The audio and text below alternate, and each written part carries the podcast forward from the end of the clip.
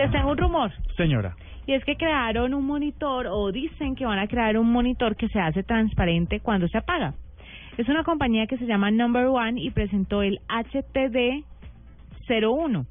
Se utiliza una técnica de hologramas y sin necesidad de lentes para formar la imagen, pues empieza a, a configurarse, digámoslo así, el monitor y cuando se apaga simplemente todo eso vuelve y se desaparece y queda totalmente transparente.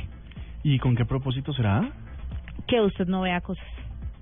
Usted no vea tantas cosas encima de la mesa. Ah, ok, ok. El Ah, pero eso monitor se vuelve bueno. transparente. Pero eso está bueno para, para por ejemplo, eh, incluso personas. Para tumbarlo. sí, porque sale Ay, eso uno, está bueno. sale uno con esa vaina bajo el hombro y le dice el portavoz chao y.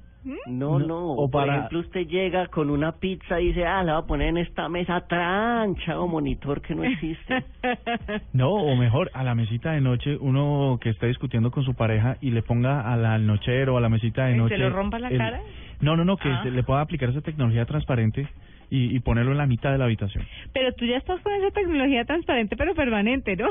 Pero claro, claro, claro, claro. Y entonces, eh, bueno, en el caso de, de las personas que tienen pareja, que vayan y se estrellen el dedo meñique a Ay. las 2 de la mañana cuando vengan con una afán hacia el baño. ¿no? Pero ustedes le ven la utilidad a los artículos, a las cosas transparentes, porque siempre que hemos visto eh, películas futuristas, series, etcétera, todo tiende a, a ser transparente, pero no le veo la necesidad de que una cosa que uno necesita ver se vuelva transparente.